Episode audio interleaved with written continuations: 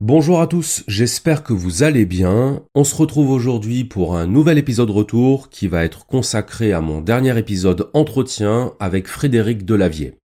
Alors étant donné que je ne suis que modérément naïf, je m'attendais évidemment à ce que mon entretien avec Frédéric Delavier déclenche une vague de réactions, et ça n'a pas manqué d'arriver. Alors des réactions assez contrastées en réalité, parce que d'un côté, euh, il y a ceux qui apprécient Frédéric Delavier, et qui donc forcément étaient heureux que je lui donne la parole. Il y a aussi ceux qui ne connaissaient pas Frédéric, qui l'ont découvert à travers cet entretien, et qui, ben, soit ont accroché, soit n'ont pas accroché. Et c'est très bien comme ça d'ailleurs, parce qu'il en faut pour tous les goûts. Et puis il y a ceux enfin qui n'apprécient pas du tout Frédéric Delavier, et euh, qui ne se sont pas privés de le faire savoir en commentaire. Et ce que je voudrais faire aujourd'hui, c'est répondre à ces critiques, parce que ça va me permettre de clarifier beaucoup de choses. Ça va me permettre de clarifier non seulement euh, le but de ma chaîne, mais aussi ma conception de la philosophie et du débat philosophique. Et ça va aussi nous permettre de faire l'analyse d'un phénomène beaucoup plus global, qui est ce que j'appellerais la mentalité pavlovienne, et le fait que cette mentalité pavlovienne se retrouve chez des personnes qui, paradoxalement, se réclament de l'esprit critique. Alors déjà, je voudrais dire que les critiques personnelles à l'égard de Frédéric Delavier, euh, le fait que ce serait quelqu'un de prétentieux, quelqu'un d'orgueilleux, euh, qui aurait un ego surdimensionné, tout ça, ça m'intéresse pas. Euh, ça m'intéresse pas parce que ça ne relève pas du registre des idées. Le tempérament d'une personne, sa personnalité, ses qualités ou ses défauts, à moins de vouloir se mettre en ménage avec, je vois pas très bien ce que ça a à faire dans un débat intellectuel. Donc, mis à part ces critiques sur la personne, quelles sont les critiques qui sont adressées à Frédéric Delavier? La première critique, c'est le fait que Frédéric ne serait pas un vrai philosophe. Un vrai philosophe, c'est-à-dire quelqu'un qui aurait un diplôme de philosophie, quelqu'un qui aurait suivi un cursus de philosophie. Alors bon, cette critique, c'est vraiment la plus faible, et d'ailleurs ce sont souvent les personnes qui ne connaissent pas bien l'histoire de la philosophie qui utilisent cet argument, puisque bah, si on va par là, euh, Rousseau n'était pas un vrai philosophe, puisque Rousseau n'a pas fait d'études de philosophie, il n'a pas fait d'études tout court d'ailleurs, Rousseau euh, c'est un musicien au départ, c'est quelqu'un qui est devenu philosophe euh, de manière totalement autodidacte, et aussi parce qu'il connaissait les bonnes personnes, il était le précepteur du neveu de Condillac, qui lui-même était ami avec d'Alembert, qui lui-même était ami avec Diderot, mais sauf que ça, bah, très peu de personnes le savent, et donc quand on dit Rousseau, les gens pensent Rousseau grand philosophe. Oui, Rousseau grand philosophe, mais sauf que si on devait se fier aux critères du diplôme ou du cursus universitaire, bah, Rousseau pas philosophe. Même chose pour Nietzsche. Nietzsche était philologue de formation, et je précise que philologue et philosophe, contrairement à ce qu'on pourrait croire, ça n'a rien à voir. La philologie, c'est l'étude historique d'une langue, c'est l'étude de sa grammaire, l'étude euh, de sa littérature. Et donc aujourd'hui, comme pour Rousseau, quand on dit Nietzsche, tout le monde est d'accord pour dire que c'est un grand philosophe, mais sauf qu'à l'époque, bah, c'était pas du tout le cas. Et donc forcément, bah, ça m'amuse quand je vois des personnes qui vouent une admiration à Nietzsche et qui se moquent de Frédéric Delavier parce qu'il n'a pas de diplôme de philosophie, parce que si ces gens avaient vécu à l'époque de Nietzsche, selon leur propre logique, il n'aurait pas reconnu Nietzsche comme étant un vrai philosophe. Donc il faut vraiment sortir de cette vision naïve de la philosophie, de cette vision euh, scolaire et idéaliste de la philosophie, parce qu'être philosophe, c'est pas avoir un diplôme de philosophie. Et encore heureux d'ailleurs. Vous savez qui a un diplôme de philosophie? Emmanuel Macron a un diplôme de philosophie. Georges Soros a un diplôme de philosophie. Un doctorat même.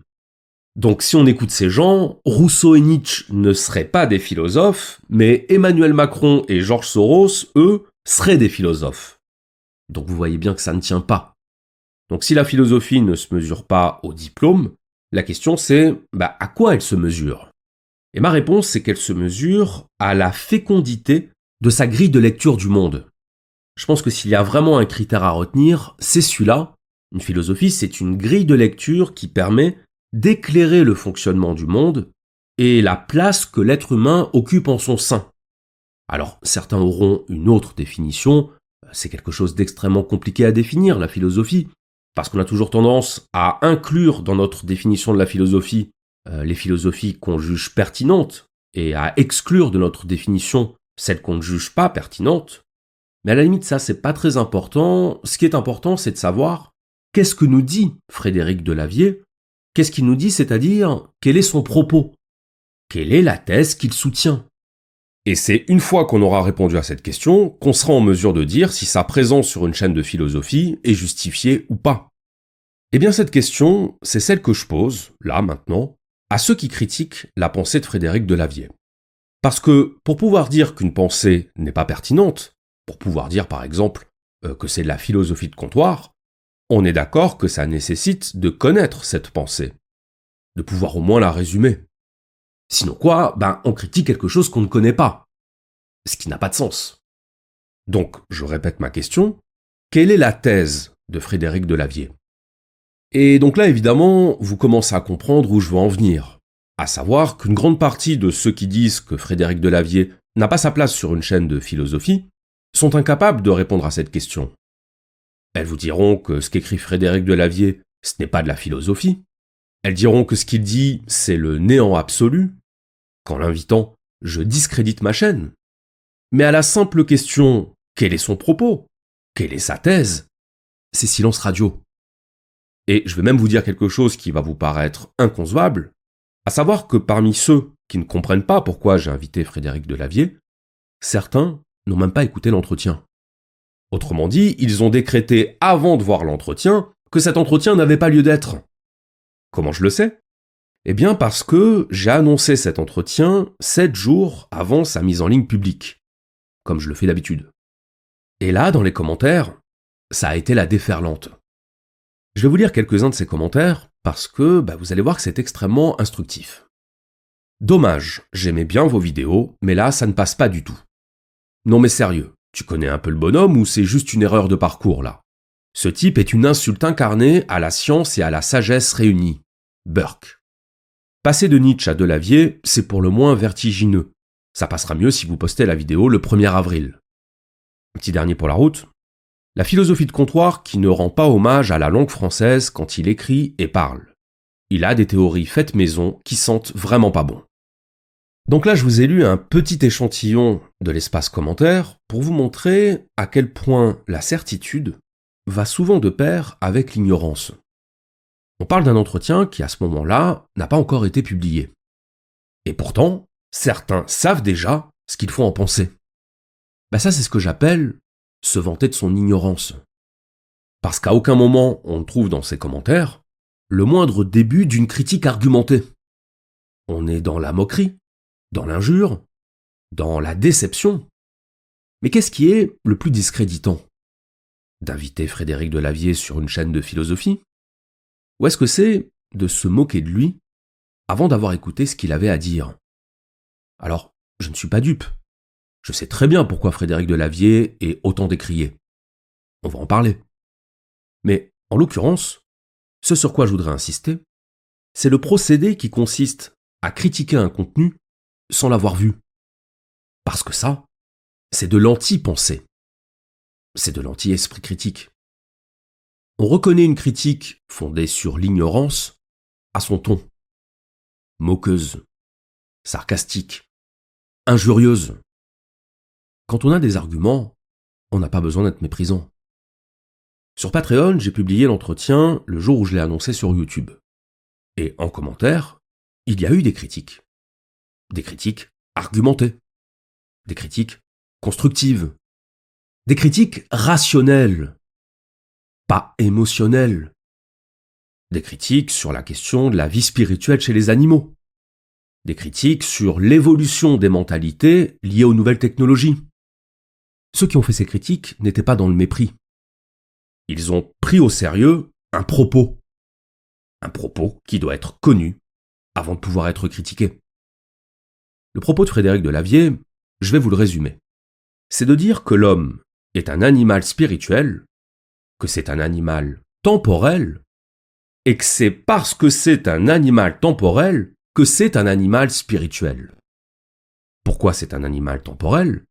Parce qu'il peut concevoir le passé et le futur, parce qu'il peut se concevoir lui-même dans un passé mémoriel ou dans un futur hypothétique, et cette capacité de projection dans le temps lui permet de s'envisager comme existant hors du corps, comme existant en tant qu'esprit. Autrement dit, la projection dans le temps, c'est ce qui est à l'origine du dualisme corps-esprit. Et là où Frédéric va plus loin, c'est qu'il nous dit que cette capacité de projection temporelle, elle a une origine anatomique, à savoir la bipédie. Parce que la bipédie rend possible la désignation gestuelle, désignation gestuelle qui permet d'indiquer des directions, directions qui sont ensuite converties en notions temporelles. Donc la thèse de Frédéric Delavier, c'est que nous sommes des animaux spirituels pour des raisons physiques et anatomiques, que notre psyché est le produit de notre morphée, autrement dit que notre esprit est le produit de notre corps. Et la deuxième partie de sa thèse, c'est que certes, nous sommes des animaux spirituels, mais dans animal spirituel, il y a animal. Donc nous sommes des animaux, et ce qui définit l'animal, c'est la lutte énergétique. Autrement dit, c'est le fait de rechercher l'optimisation de la vie, que ce soit par la prédation, que ce soit par l'adaptation ou par la sélection.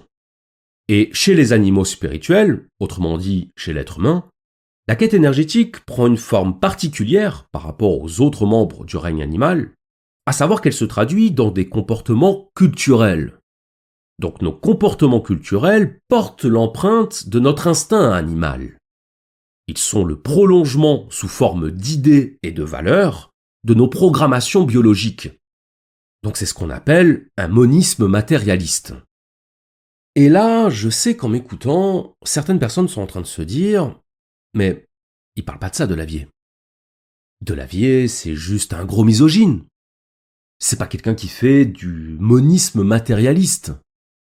Oui, parce que vous n'avez pas lu Frédéric Delavier parce que vous ne connaissez pas sa pensée et que votre avis sur sa philosophie, il vient soit de ce que vous avez entendu sur lui, soit de quelques citations ou de quelques passages de vidéos sur lesquels il apparaît.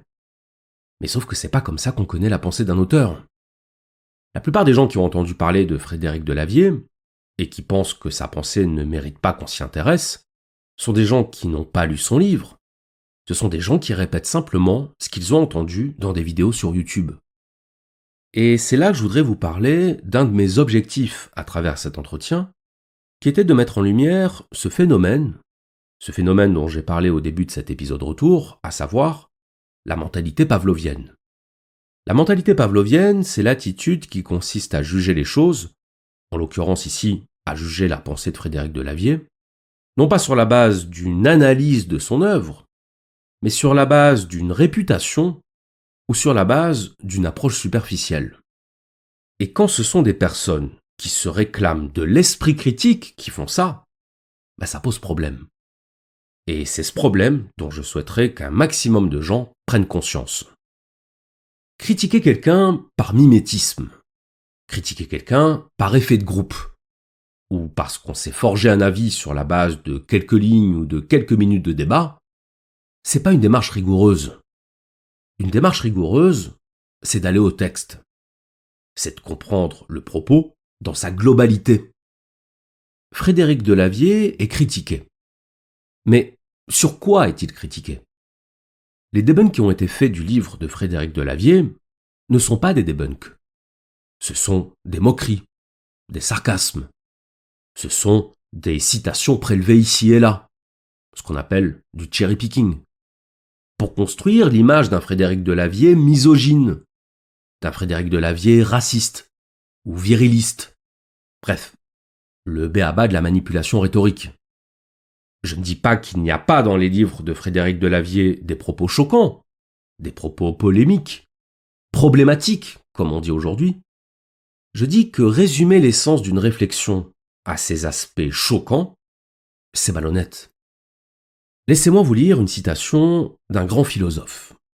Je cite Toute l'éducation des femmes doit être relative aux hommes, leur plaire, leur être utile, se faire aimer et honorer d'eux, leur rendre la vie agréable et douce, voilà les devoirs des femmes dans tous les temps et ce qu'on doit leur apprendre dès l'enfance.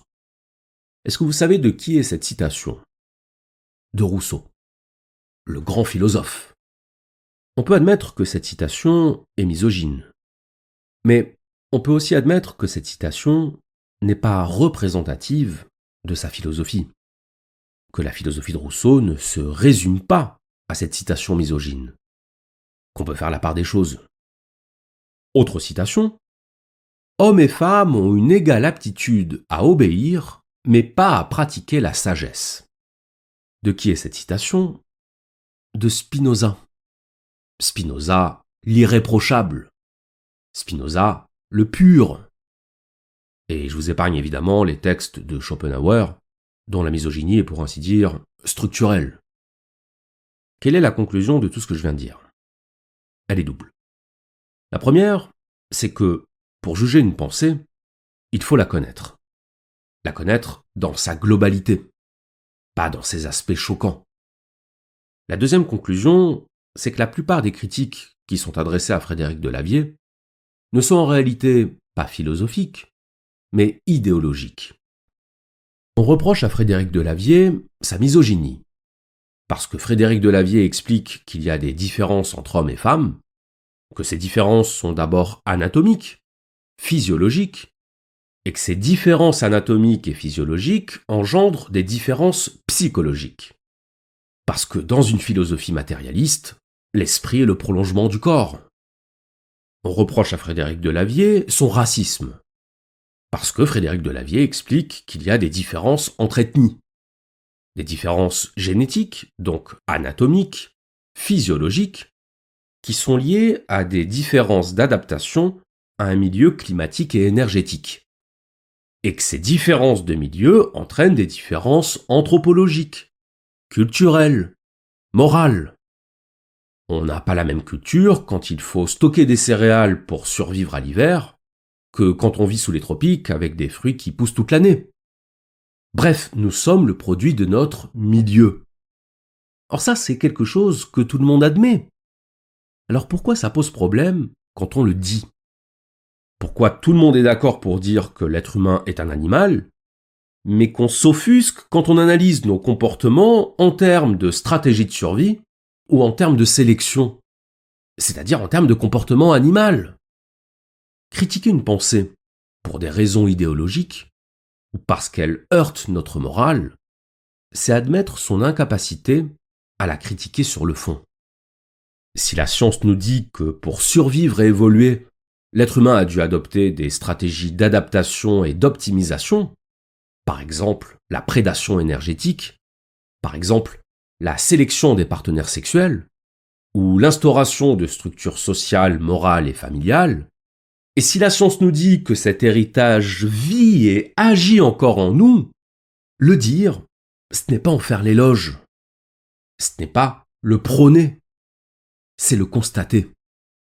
Dire que Frédéric Delavier prône la loi du plus fort, qu'il prône le virilisme ou la misogynie, c'est faire de celui qui décrit un phénomène l'auteur de ce phénomène. Et ça, c'est malhonnête. Il est très important de critiquer les idées, d'en débattre, d'en débattre entre gens honnêtes, c'est-à-dire entre gens soucieux, non pas de discréditer, non pas de dénigrer, mais de faire émerger la vérité. Il est important de mettre les idées à l'épreuve, de leur opposer des contre-exemples, de les mettre face à leurs incohérences. C'est très important. Mais pour ce faire, il faut connaître les idées qu'on critique. Le but de ma chaîne, vous le savez, c'est de donner matière à penser. C'est la raison pour laquelle, dans chacun de mes épisodes, j'essaie de me glisser dans la conscience d'un auteur pour essayer de restituer ce qu'il a dit. Parfois, je me glisse dans la conscience d'un auteur dont je ne partage pas les idées. Et c'est pas un problème. Parce que mes idées, on s'en fout. Ce qui compte, c'est la proposition philosophique que j'essaie d'interpréter. Comme un comédien qui interprète un personnage qu'il peut parfaitement ne pas apprécier à titre personnel. Parce que son boulot, c'est pas de jouer des personnages avec lesquels il est d'accord. C'est d'incarner une vision du monde. Quand vous écoutez un de mes épisodes, ou quand vous écoutez un de mes entretiens, il n'est écrit nulle part que vous devez absolument adhérer à tout ce qui est exposé. Il est écrit que ça va vous donner matière à penser. parce qu'on ne construit sa pensée que par confrontation à d'autres pensées. Un monde dans lequel on donne la parole qu'à des gens avec qui on est d'accord, c'est un monde totalitaire. Et moi, je refuse de vivre dans un monde totalitaire. J'ai un problème avec une certaine conception de l'esprit critique.